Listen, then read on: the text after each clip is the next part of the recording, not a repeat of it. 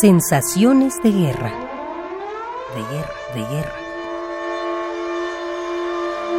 Sensaciones de guerra. Sensaciones. Sensaciones de guerra. Homero Aridgis.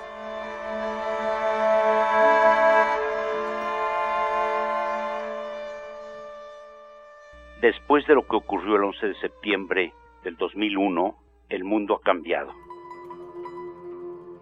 Estamos viviendo uno de los peores momentos de las últimas décadas.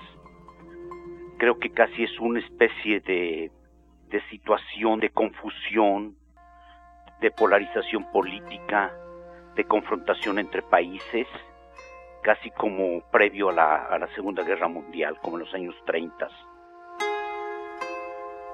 Es muy preocupante eh, la, situación actual en el mundo, porque estamos viviendo un, un ambiente de confusión política, de confusión moral y sobre todo que, la población civil es la más afectada, afectada.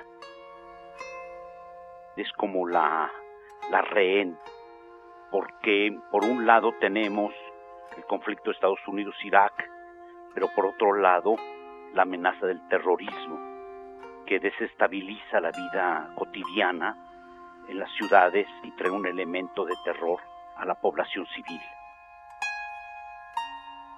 Esto pues a mí me preocupa muchísimo porque el mundo es uno, eh, uno viaja, eh, está aquí y allá, tiene familia en diferentes partes, eh, amigos, entonces pues ve uno que esta estabilidad cultural, social en la que uno vivía ha sido alterada después del 11 de septiembre del 2001.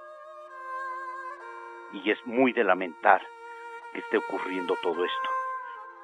Creo que estamos al comienzo de una época de horrores.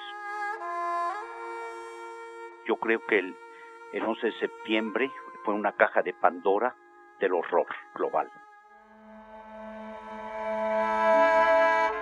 Homero Aridgis. Sensaciones de guerra. De guerra, de guerra.